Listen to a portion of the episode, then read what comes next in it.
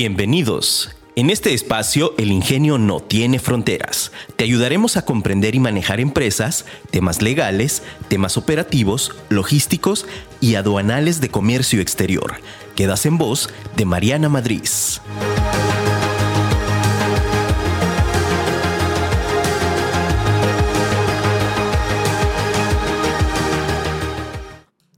Voluntad. Creo que la voluntad es el principio, el principio para seguir adelante, como si tuvieras la confianza de tu parte. Finalmente, ella viene cuando miras hacia atrás y ves todo lo que has logrado.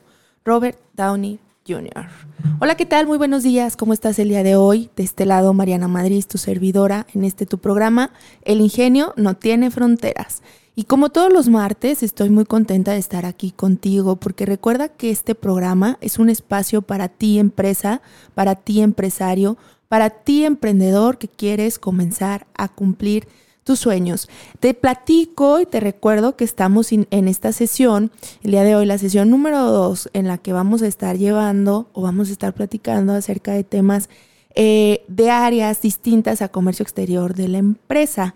Y el día de hoy tengo un invitado que ya te había presentado la semana pasada, por ahí te adelanté un poquito y tengo un súper invitado especial. Él es el contador Ramón, Ramón Garnica, el contador irreverente. Eh, él tiene 20 años de experiencia como contador, auditor y asesor de empresas. Entonces, hoy lo tengo aquí como súper invitado y vamos a tocar un tema bien importante que es la estandarización de los procesos contables de la empresa. Un tema que sin duda eh, viene ad hoc a todo este cambio que hemos sufrido como sociedad, como empresas, como emprendedores con el tema del COVID-19, dado que las empresas no estaban del todo preparadas para los cambios que se presentaron ¿no? para el home office y una de las bases importantes es tener una contabilidad estandarizada. Entonces, sin más ni menos, pues te presento aquí a Ramón. Hola Ramón, ¿cómo estás? Muy buenos días. Hola Mariana, buenos días, hasta que se me hizo, ¿no? Venir a tu super programa. ya sé, pues es que vamos con la temática. Claro, muy bien. No, contenta de que estés aquí, que te dieras la oportunidad y sobre todo de que nos des un espacio en tu tiempo para compartir con las personas que nos escuchan y, y más porque esta parte de la contabilidad es una de las áreas eh, que mencionábamos en el programa pasado. El programa pasado, pasado yo les hablaba haciendo una pequeña introducción a todas estas áreas base de una empresa o de algún emprendedor, ¿no? Cuando nosotros queremos emprender un negocio, pues que tenemos que considerar eh, por lo menos tres áreas súper importantes que son pilar para poder echar a andar el negocio, ¿no? Y poder ir haciendo el crecimiento, una, pues, obviamente la parte administrativa, la parte contable y por supuesto la parte de ventas, ¿no? Entonces, eh, pues hoy aquí invitado, agradecerte nuevamente que estés con nosotros y que, y que nos vengas a compartir un poquito esto de, de, de la contabilidad estandarizada, ¿no? De pronto nosotros estamos como como digo, no, no somos, ah, aparte hoy es Día del Contador. Felicidades, contador. Muchas gracias. Felicidades a todos los contadores que nos escuchan, si es que nos escuchan también. Eh, y, si no, pues también felicítenlos. Ya todos tenemos uno, ¿no? Necesitamos uno para, para llevar a, cabo nuestras actividades. Entonces, a ver, eh, Ramón, platícanos un poquito sobre esta parte importante de la contabilidad. Primero, explícanos eh, de manera general por qué la, empresa debe tener esta parte contable, por qué el emprendedor tiene que considerar su área contable y, luego ya entramos a la parte de por qué estandarizar el proceso contable, ¿no? Y cómo lo podemos ir haciendo. Correcto. Mira, déjame te platico rápidamente. La contabilidad es, es revisar tu información, revisar el negocio, lo que sucedió en el pasado, ¿no? Entonces necesitas saber cómo te fue en el pasado para que prevengas el futuro o vayas viendo cómo te está yendo en tu negocio. Si no tienes esa información, vas navegando sin brújula, ¿no? Entonces es importantísimo la información financiera. Hoy en día ya no es ya no es solo la información contable lo que necesitas, necesitas más información, información del presente, información del futuro, proyecciones, pero partamos de lo básico, sí necesitas contabilidad, sí o sí, siempre, ¿no? Aunque seas un emprendedor, aunque seas un RIF, aunque seas un pequeñito negocio, siempre necesitas saber cómo te va en el negocio. Claro, y algo eh, que mencionas, ¿no? O sea, no importa el tamaño de la, de la empresa, de la persona, siempre necesitamos ir haciendo. A veces pensamos por el hecho, es que pues soy yo solo y no tengo empleados y pues trabajo nada más yo y bla, bla, o soy, soy freelance, etc., ¿no?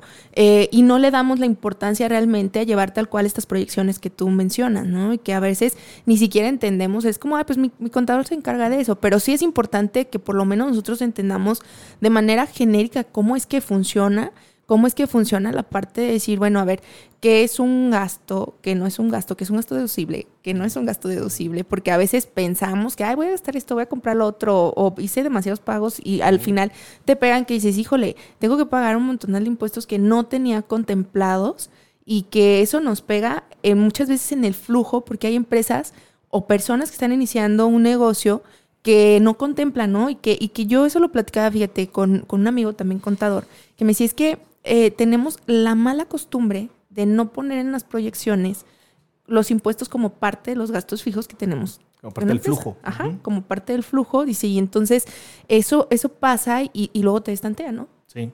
Pero también parte de, parte de esa culpa o de ese desconocimiento del empresario es porque nosotros no, no hemos sabido explicarle, ¿no? Haz de cuenta que nosotros hablamos en chino, el empresario emprendedor habla en español no nos entienden, no nos entienden. Y es por nuestro eh, lenguaje tan técnico, no nos entienden y no, no, no nos hemos sabido entender. Ok. ¿Y qué sería lo básico si quisiéramos explicarle a una persona lo básico que debe de entender sobre su contabilidad antes de pasar a la estandarización, ¿no? Sino decir, a ver, ¿qué es lo básico que debe de entender? Buenísima pregunta, amiga. Fíjate, eh, la contabilidad son cuatro cuadrantes o cuatro pilares, ¿no? Uno es cuando vendes o facturas. El segundo es cuando cobras. No es lo mismo facturar que cobrar. Y siempre dices, ingreso, ¿qué es ingreso? No, para efectos contables el ingreso es cuando facturas, cuando vendes, cuando le prestas el servicio, cuando entregas el bien. Eso es el ingreso.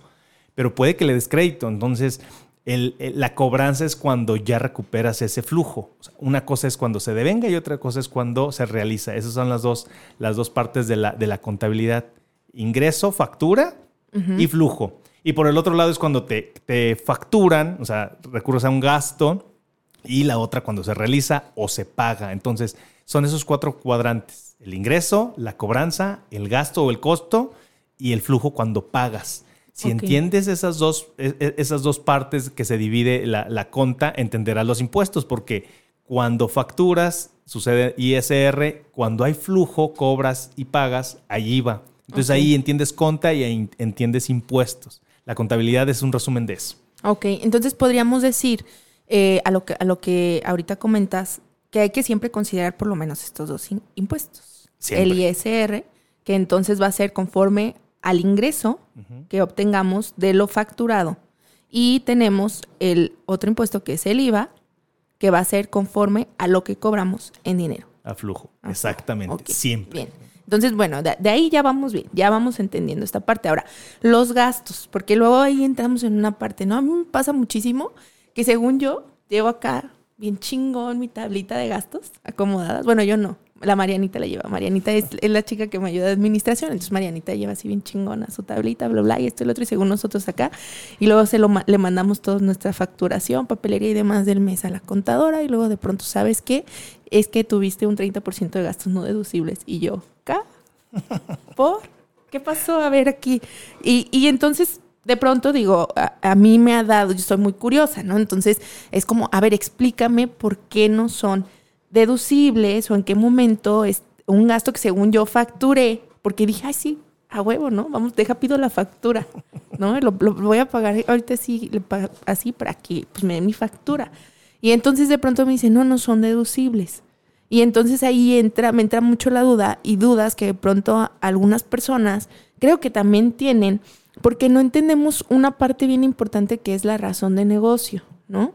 Y que entra ahí, que creo que es esta parte. Entonces, ¿cómo podríamos nosotros, no sé si existe, a lo mejor te voy a poner un aprieto, alguna fórmula sencilla para entender cómo podemos definir cuáles gastos sí pueden ser deducibles para nuestro negocio y cuáles no? Y a lo mejor si primero nos explicas un poquito qué es la razón de negocio, ¿no? Ok, sí, mira, la razón de negocio es algo que se ha puesto de moda o lo puso de moda el SAT desde hace unos años. La razón de negocio es que tus gastos y tus ingresos vayan acorde a lo que te dedicas. ¿A, qué te dedicas? Dice en tu, en tu acta constitutiva y en donde, en donde te das de alta en el SAT, en tus obligaciones y en tus, este, tus ingresos, tipos de ingresos. Esa es la razón de negocios. Entonces, si tú te dedicas a, a dar asesoría en comercio exterior y tienes eh, y quieres hacer deducible eh, compras de vino, o sea, de alcohol, no tiene razón de negocio, no tiene sentido lo que, lo que estás deduciendo. Pero si es una empresa que se dedica a hacer eventos y tiene compras de alcohol,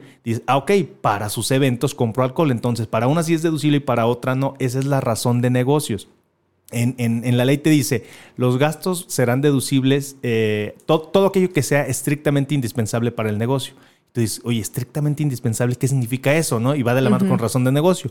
Luego te dice, oye, pues para mí estrictamente indispensable para mi negocio, pues es la comida y el vestido. ¿Y eso qué crees? No es, no es deducible, ¿no? Entonces está muy ambigua la definición, no está actualizada esa definición, pero va de la mano con razón de negocio. Entonces, oye, la, estrictamente indispensable para tu negocio tiene que ir de la mano con la razón de negocio, tiene que, que de la mano con lo que facturas y con los gastos y costos que, eh, este, que recurres normalmente. Pero volviendo al tema y siendo en específico, hay ciertas, hay ciertas partidas en la ley que te dicen que no son deducibles. Por ejemplo, los alimentos en, en tu, cerca de tu, eh, de tu domicilio fiscal, ¿no? Tendrías que irte a comer a Chapala, son aproximadamente cincuenta y tantos kilómetros, para que fuera deducible porque ya es un, es un viático o gasto de viaje. Entonces, los alimentos no son deducibles casi al 100% el vestido tampoco, pero tú me podrás decir, oye, si yo soy... Eh, meme, ¿no? Soy, un meme. Soy, me dedico a, soy un sastre, pues tal vez sí es deducible lo que, lo que compras o lo que produces para ti, no para el vestido. Entonces, sí es un poco ambiguo, pero va de la mano con lo que mencionas, razón de negocio, que es un término que está de moda en los últimos años para el SAT y para los fiscalistas. Sí, y de hecho fíjate que, bueno, eh, entrando un poquito, a mí me llama mucho la atención porque últimamente de pronto me, me pongo a escuchar, hay podcasts que me van saliendo, ¿no? De temas. Y, y el otro día estaba justo escuchando a, un, creo que era un fiscalista, la verdad es que no me acuerdo porque puse varios, pero eh, eh, lo que escuchaba y decía él, justo esta parte del razón de negocio, es que por, estábamos viendo temas de qué estaba déjame acuerdo bien, era un tema legal, pero justo mencionaba esta parte en la cual, eh, por el tema de razón de negocio, el SAT ahorita de pronto se está deslindando de mucha responsabilidad de decir o de irse hacia atrás en las auditorías que estaba realizando de los cinco años atrás y entonces empezaba a quitar eh, facturación, digamos así, o declaraciones, dentro de las declaraciones, auditaba las declaraciones que se habían hecho y empezaba a sacar un montón de gastos que te decía, todos estos gastos que tú me declaraste no eran deducibles por la razón de negocio haciendo de cierto modo un poquito retroactivo, porque si bien, como, como mencionas, pues ya la definición de la razón de negocio, digamos que es relativamente nueva en definición ya más exacta, ¿no? Porque sí se mencionaba, pero era muy, muy ambigua. Es que estábamos acostumbrados a pedir factura, como lo decías, a pedir factura de todo. Tú pide factura y el contador era el primero que te decía, tú pide factura de todo. Ya vemos lo que hacemos deducible o lo que no hacemos deducible. Pero con esta entrada de la razón de negocio, y, siempre debió ser así, ¿eh, Mariana? O sea, el, eh, empresario debió decir, ¿esto lo meto o no lo meto? Eh, ¿Juega para mi negocio o no? Pero ¿qué decía él? Ah, me voy a ir de vacaciones con mi familia y voy a meter el avión y el hotel este, y los gastos que, que recurra en la playa no es razón de negocios. ¿Por qué fuiste con cinco, eh, cinco personajes que son de tu familia y te gastaste ese dinero en, en, el, en, el, hotel? Estás deduciendo, entonces estás deduciendo, estás restando impuestos. Entonces el SAT dijo, por ahí me están metiendo muchísimos, muchísimos goles. Entonces voy a poner este, eh, eh, este concepto y lo voy a hacer retroactivo. Malamente, no, no debería hacerlo retroactivo, pero se está poniendo muy, muy perro el SAT, ¿no? Desde hace ya varios años. Sí, más. Más, más. más. Mucho más. Sí, más, porque ya ladraba, pero todavía más, ¿no? bien, ahora, eh, el un, tema bien importante que, a mí se me hace sumamente interesante, porque justo, o sea, justo eh, esta parte contable, eh, me gusta, me gusta platicarla, en comercio exterior es básico que entendamos sobre eh, justo la parte de, un poco de la contabilidad. No, no somos los expertos en comercio exterior, pues cada quien zapatero tu zapato, ¿no? Pero, sin embargo, sí es bien importante que lo entendamos porque muchas de las dudas que surgen dentro de las operaciones de comercio exterior es cómo vamos a hacer el manejo de los impuestos de comercio exterior, ¿no? Y uno de los, de los errores más comunes que yo he visto o que me he percatado eh, dentro de, las áreas indispensables es que eh, a veces el propio empresario, la propia empresa, el emprendedor, nos dice, ay, ¿sabes qué? Es que me dieron mi factura, aquí está mi factura, pero no me dieron un pedimento, o no me dieron el, en la aduana no me dieron el documento. Y entonces yo le digo, bueno, es que el documento oficial es el pedimento. O sea, tu contador va a trabajar con el pedimento. la factura en el extranjero realmente no le funciona para efectos de hacer deducible lo que pagaste en la aduana.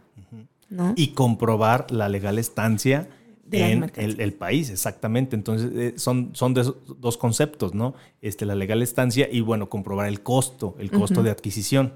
Otro error que cometemos muy seguido los contadores, malamente porque deberíamos ser expertos en costos, es no evaluar el, costo, vaya, de, las mercancías con la totalidad de los gastos, o más bien costos incurridos. Tú dices, ah, el, valor de, eh, de, la importación, ¿no? El pedimento, lo que dice ahí, ese es el valor de la mercancía. Y no, es, un gran, grave error.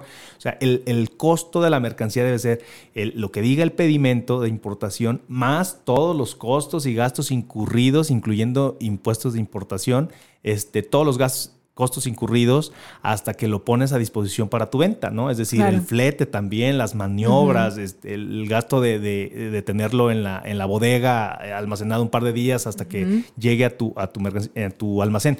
Todos esos gastos y todos esos costos y gastos incurridos son parte del costo que tienes que evaluar para que la mercancía le pongas un costo, un costo unitario, ¿no? Entonces, y muchas veces lo separamos. Decimos, ah, este es costo y eso es gasto. ¿Qué tiene que ver? Tiene que ver mucho para fijar precios, número uno. Y número dos, para hacer deducible esos, esos este, gastos incurridos. Porque si es costo, lo haces deducible hasta que vendes la mercancía. en, caso contrario, el gasto pues, lo, haces, lo haces deducible en el, momento y lo haces acreditable el IVA. Entonces, eso es vital porque mucho de, de, las revisiones del SAT este, viene por ahí porque haces deducible muchísimos gastos que no son gastos, que son costos que deben estar incurridos en, el costo del material. El material no lo has vendido, pero ya lo hiciste deducible. Eso es bien importante este cuidado porque yo creo que el 95% de las empresas lo hace así, lo hace de forma incorrecta. O sea, aquí, a ver, quiero, quiero entender. Eh, porque me llamó la atención, ¿no? Regularmente nosotros damos un seguimiento de la operación y en las operaciones, las personas que nos están escuchando ya, como coordinadores, gerentes, área de tráfico, tu chamba, y es algo que, quiero que te quede bien grabado, no termina en el momento en que la mercancía llega a tu empresa. Tu chamba va a terminar hasta el momento en que te entregan toda la cuenta de gastos aduanales, que es la que va a incorporar toda la facturación de todo el proceso aduanal que incluyen horarios de agente aduanal, los, los, las facturación de tal cual comentabas del almacén, todo tu flete internacional, fletes nacionales, eh, seguro, toda, toda, toda esa cuenta de gastos, ¿no? Nosotros la entendemos así, la cuenta de gastos, pero ahorita tú nos dices, a ver, una cosa es el en que se genere como costo y otra como gasto. Quiero entender, no sé, a lo mejor porque esa percepción me dio, que significa que contablemente van como en cuentas diferentes o no, o cómo diferenciamos eso, o sea, cómo esa cuenta de gastos importantísima. Cuando llega la cuenta de gastos completa es donde empieza el trabajo del contador o bueno, del ingeniero también para, para puede ser también ingeniero para determinar, este, el, costo unitario de el costo unitario de venta. Entonces, toda esa cuenta de gastos, todo ese, ese montón de, gastos es lo que te costó poner a, a, disposición para la venta tu producto y entonces a partir de ahí haces el costo unitario. A partir de ahí determinas el precio de venta de acuerdo a tus márgenes, ¿no? Y de acuerdo al precio del mercado. Claro. Hasta ese entonces, si no tienes eso completo, no podrías este, determinarlo. Fijar precios, ¿no? Entonces, toda esa cuenta de gastos se debe de ir al valor del inventario, ¿no? O sea, le debes de agregar al valor al inventario. Y hasta que lo vendes, se va al estado de resultados en forma de costo de ventas. Ah, ok. Ya, ya entendí en qué parte se debe de... Es que no entendían en dónde, lo declaraba así o dónde se veía la diferencia. Entra por inventario y sale, y sale por, costo de venta. Ok, ya, ya lo entendí. Bien, lo que quiso decir aquí nuestro queridísimo contador irreverente es que debes de... No sé si sea correcto decirlo así como declararlo o no, lo, te lo voy a explicar un poquito coloquialmente a lo que yo entendí y ya me, vas a decir si estoy bien o no.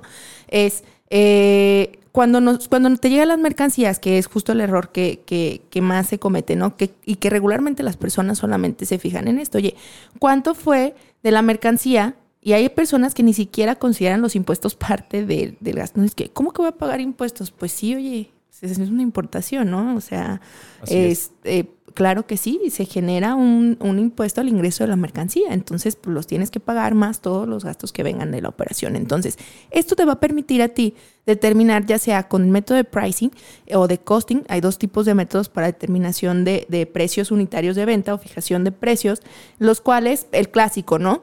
Tú vas a, a poner todos los gastos que hiciste en listas, tan, tan, tan, tan, costó tanto. Ok y a eso le vas a sumar la utilidad que quisieras tener. Entonces ya con eso fijas tu precio.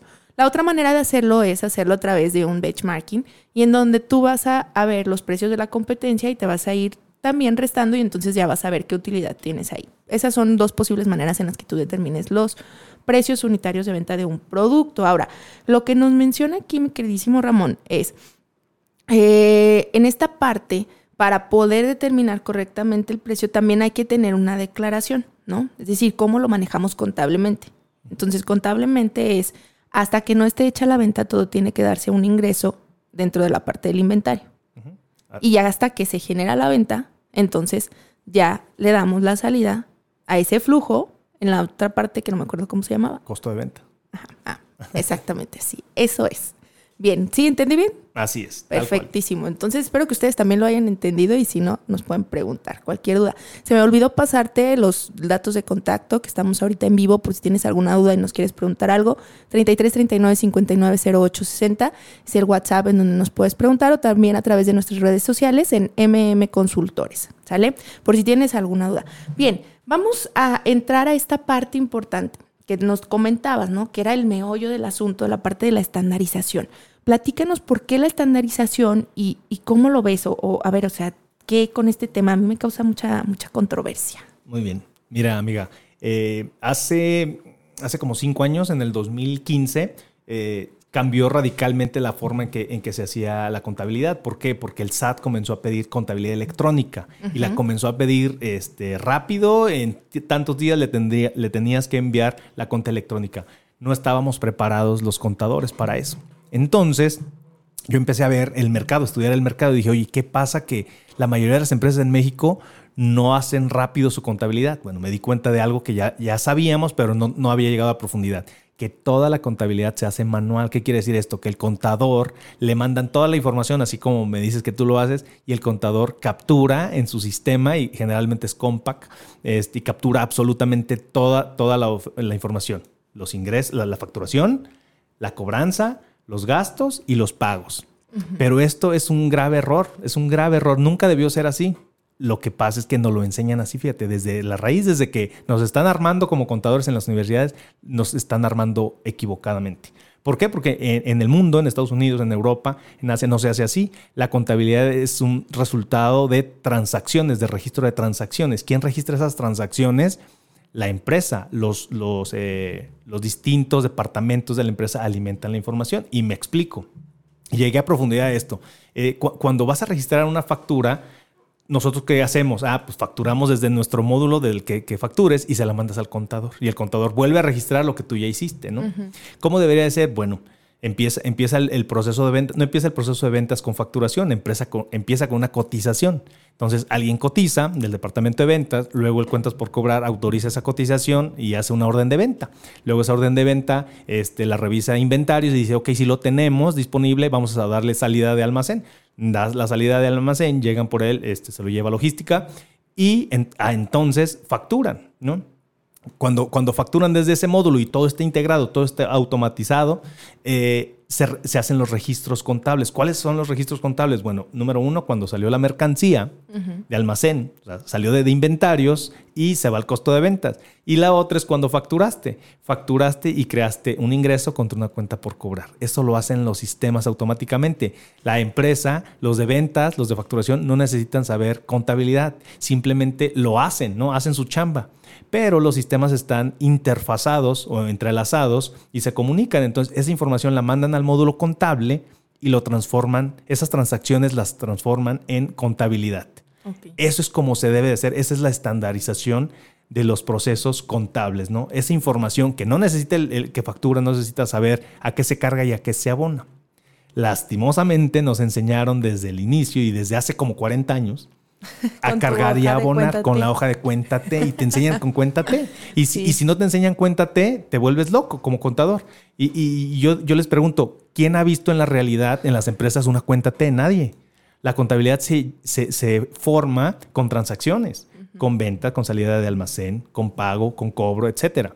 No con cuéntate no con cargos y abonos, esos no existen ni van a existir. Entonces hay un choque cultural cuando nosotros salimos de la carrera y decimos, ya somos bien fregones, ya sé cargar y abonar porque me lo aprendí de memoria todas, eh, y por haber. Me dio el examen con el estado de resultados final y, no, y me cuadró perfecto. Y te cuadró y dices, ya, me cuadró, ya, ya soy un fregón, voy a, voy a triunfar en la vida. Hasta los centavos, el punto 05 cuadrado. Y te das cuenta de que no, no es así. En la contabilidad de una empresa no es así. Entonces, ¿de qué, de, qué depende de que la contabilidad la hagas rápido y la hagas bien? de que esté automatizado, de que esté estandarizado los procesos. Si tus procesos están estandarizados, o sea, se llevan a cabo siempre de la misma manera y aterrizan en los módulos de la misma manera y están entrelazados o interfazados con el módulo contable, tu contabilidad se generará de forma eh, automática y en tiempo real.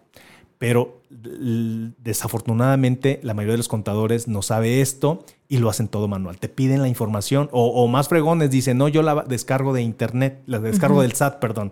Y entonces descargan ingresos, descargan gastos y te hacen una contabilidad que es una versión que no es la verdadera, que no es la, de tu operación. Y te enseñan tu, estado financiero y tú dices, eso no sucede en mi negocio. ¿Por qué? Porque lo hacen a destiempo, lo hacen al final del mes y, la, la contabilidad sucede cuando, cuando se devenga, todos los días, número uno, y número dos, cuando se devenga y cuando se realice, es decir, cuando se cobra o se paga. Eso no lo cachamos en el SAT, no lo cachamos nunca. Entonces, esa es la importancia de hacer una contabilidad entrelazada o interfazada, ¿no?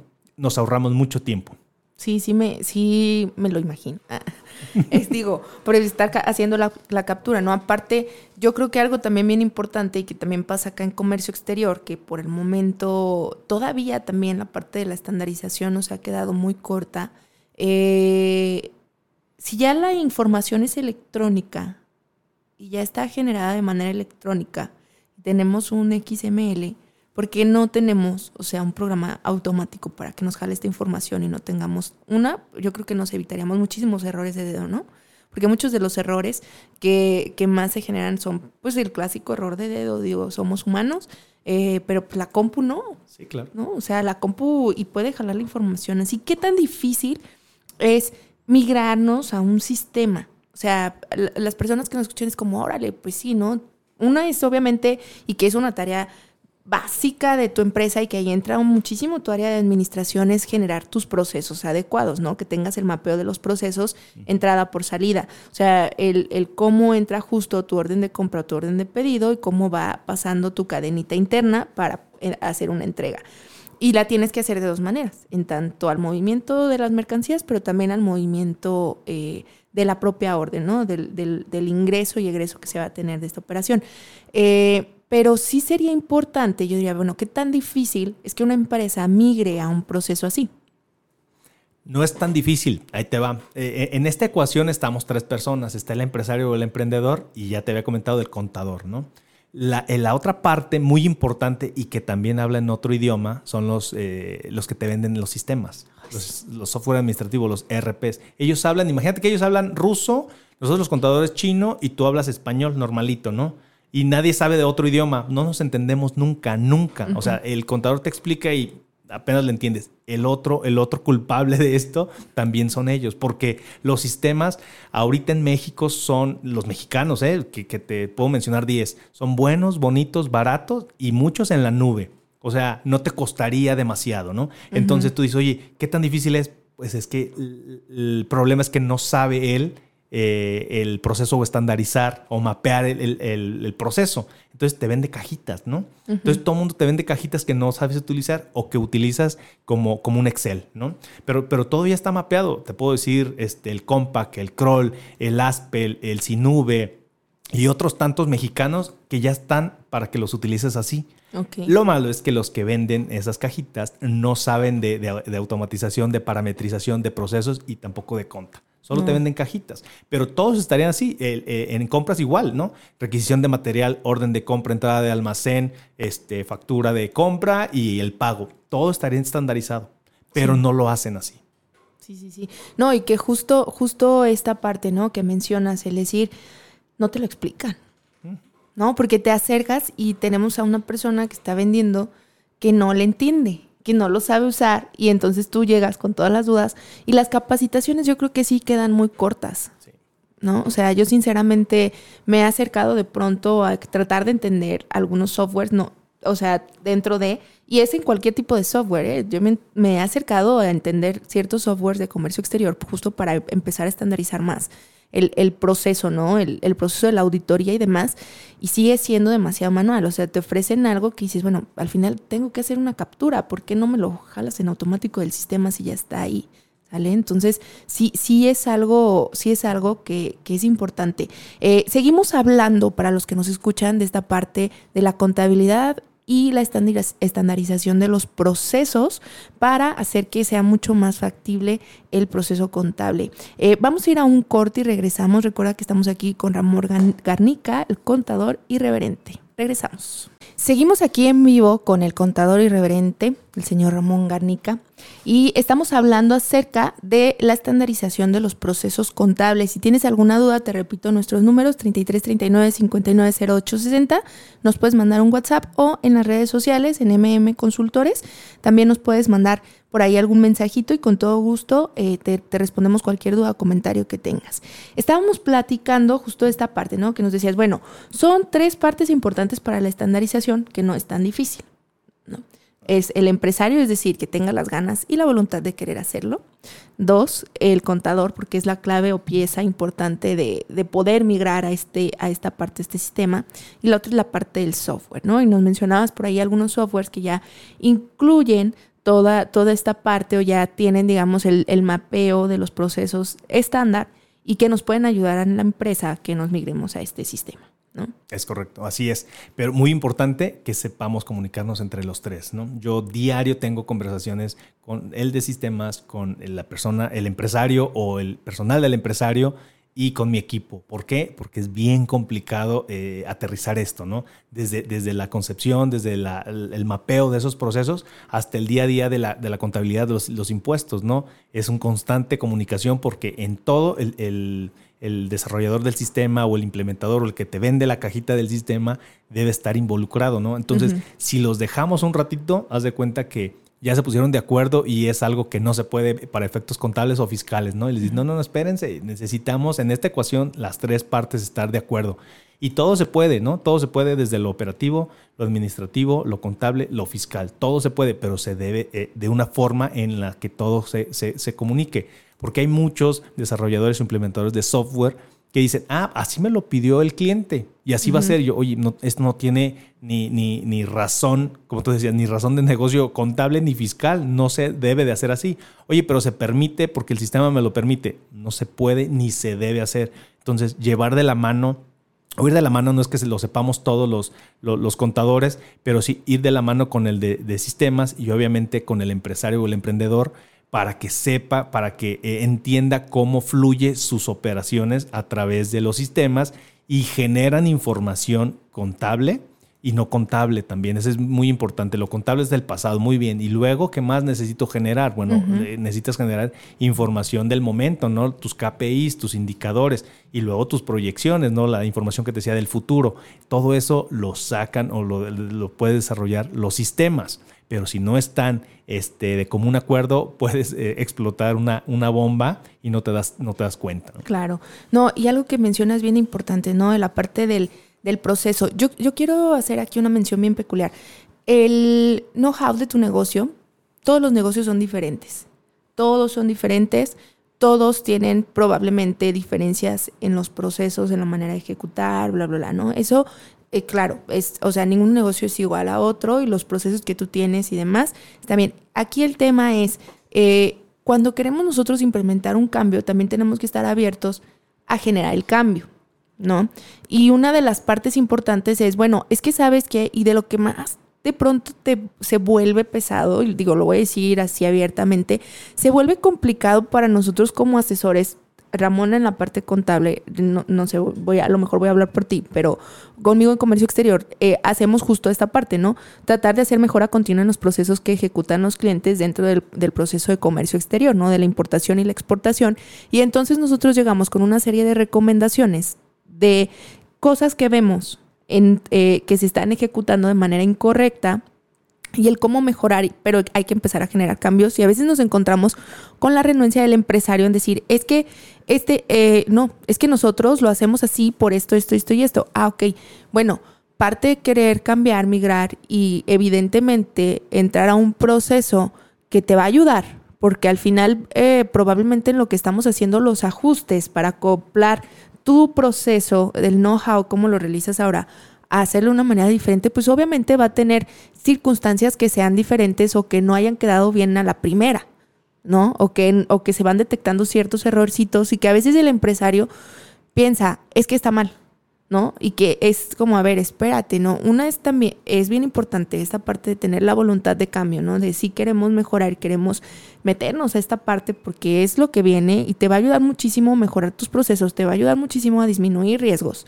riesgos de errores, que, se van dando, te va a ayudar tal cual como lo menciona Ramón a la parte de saber prevenir, porque estamos viendo hacia futuro, qué voy a prevenir y qué decisiones voy a tomar. ¿no? Eso es, eso es básico. El, cuando nosotros vamos a tomar una decisión, nunca tomas una decisión a ciegas. Digo, sí somos bien partidarios del chinguesú, pero para llegar al chinguesú, o sea, que lo pensaste, lo pensaste tres segundos y dijiste, bueno, ¿qué puede pasar esto? Chinguesú. ¿No? O sea, ya viste el riesgo, ya lo mediste. Eh, y es lo mismo acá, ¿no? O sea, para llegar, aunque sea el chinguesú, pues de todos modos vas a medir un cierto riesgo. Entonces, eh, aquí hay, el, el, tema es cómo vamos a ir mejorando esto o cómo vamos a ir haciendo estos cambios para ir en la mejora continua de tu empresa, de tus procesos administrativos y contables y que evidentemente esto te ayude. Uno, te va a ayudar muchísimo también con las mermas que tienes, ¿no?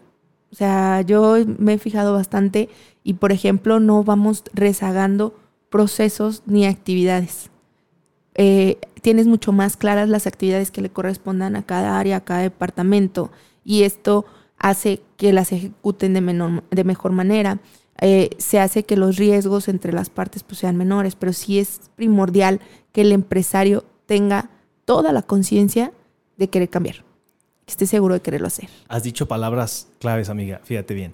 Eh, mermas, errores, robo hormiga, fraude todo eso es consecuencia de un proceso mal implementado. ¿no? Entonces, eso es, indica es indicador de que tienes que modificar el proceso, de que debes de poner controles, pero casi nunca lo entendemos así. ¿Qué hacemos cuando hay merma? Bueno, corrige, ¿no? Ajusta el precio, ajusta el, valor del inventario, este, ajusta la contabilidad. Nada más, no se hace nada. No, no eh, corriges. Corregimos el error. raíz, exactamente. Entonces yo siempre digo, si hay un error contable, la raíz es el proceso, no la póliza contable o no el...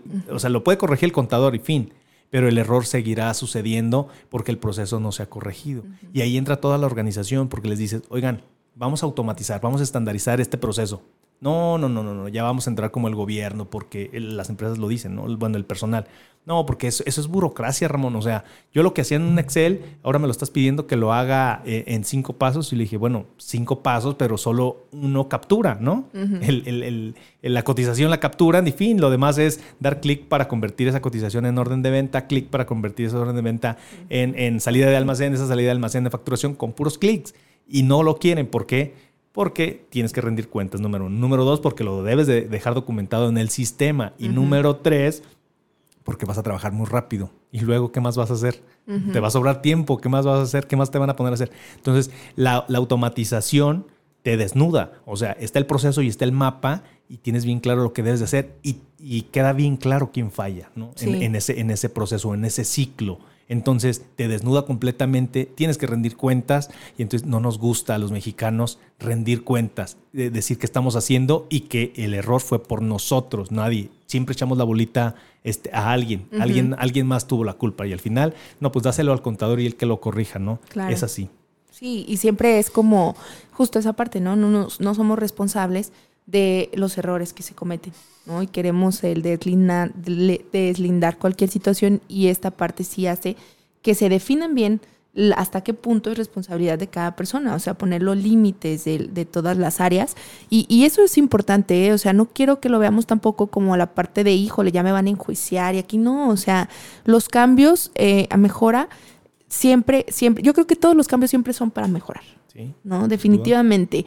Eh, evidentemente siempre aprendemos, aunque puedan ser malas experiencias, puedes ap aprender eso y vas a volver a generar un cambio, pero lo peor que podemos hacer es quedarnos con lo mismo, porque eso se vuelve obsoleto, se vuelve obsoleto. Y entonces esta herramienta de la estandarización de los procesos y más de los procesos contables es básica. Yo creo que ahorita esa, esa parte para el home office, para esta nueva realidad que viene, porque ya la empresa, ya los empresarios, ya los costos que se generaron la realidad es que es que ya se vio y e, es un sistema del home office que se va a empezar a implementar en muchas empresas. Si bien en otros países ya se utilizaba, ya se utilizaba de cierta, de cierta manera. Eh, aquí en México yo estoy segura que ya se detectaron y ya hay muchas empresas que empezaron a generar los cambios para empezar a mover, ¿no? Y que ya vieron, dijeron, ¿sabes qué? También algo que pasó y platicaba con un, con un amigo mío, consultor de administración, eh, que decía, bueno, ya el empresario se dio cuenta en, con este reacomodo, hizo un reajuste a su, a su, se me fue la onda, ¿cómo se llama? a su organigrama, mm, a su organigrama y ya se dio cuenta de cuáles son los puestos que no se necesitan, ¿no? Y que justo este mapeo también trae eso.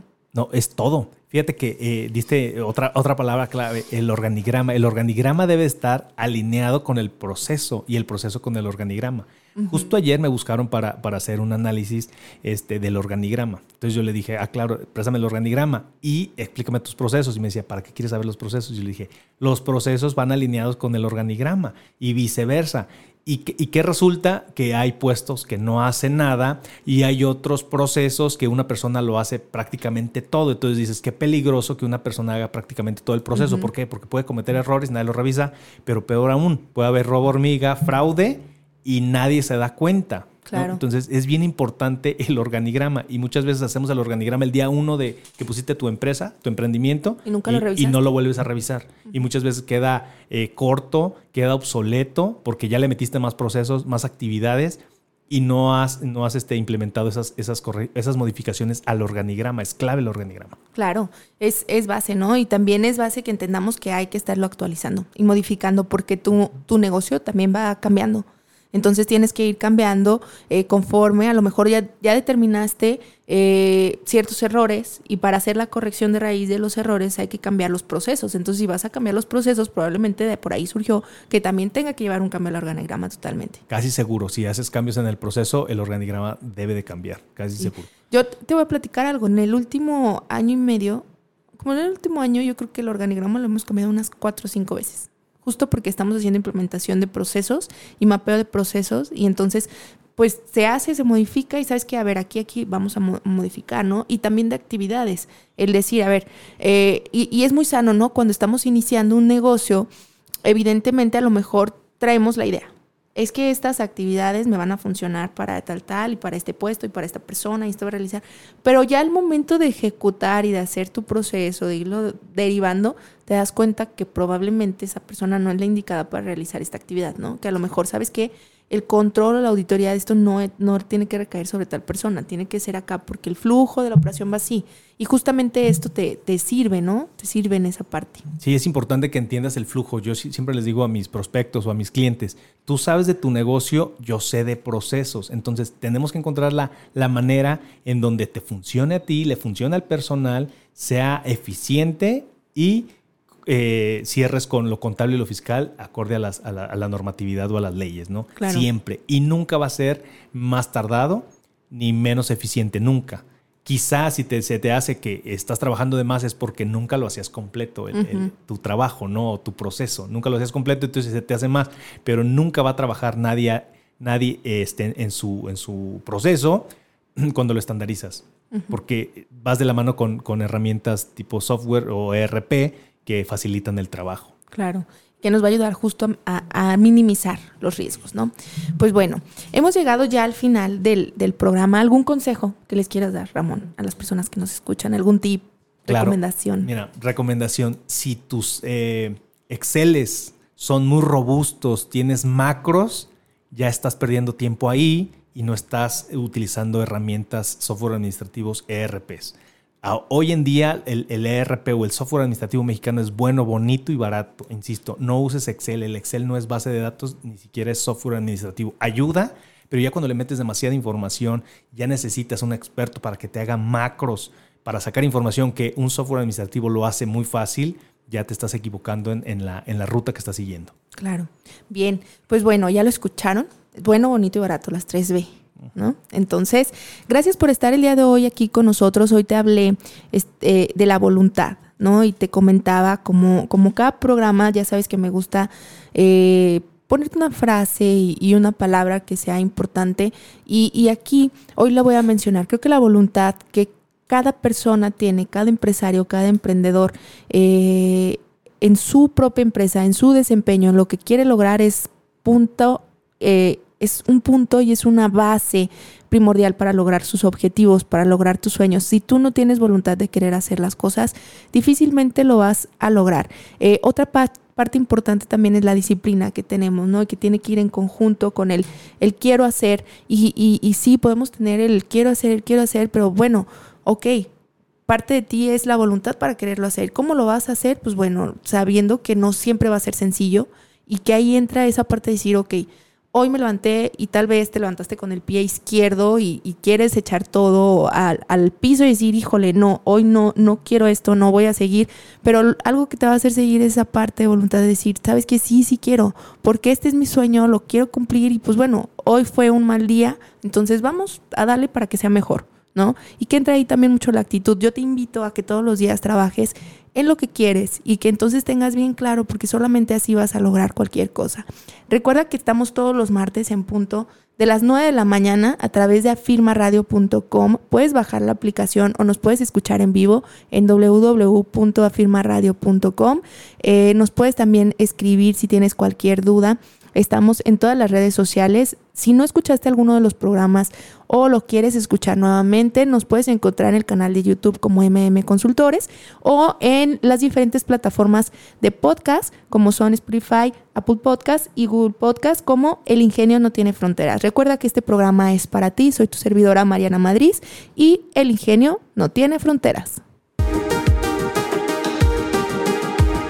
Recuerda que tenemos una cita el próximo martes en punto de las 9 de la mañana. Síguenos en nuestras redes sociales como MM Consultores.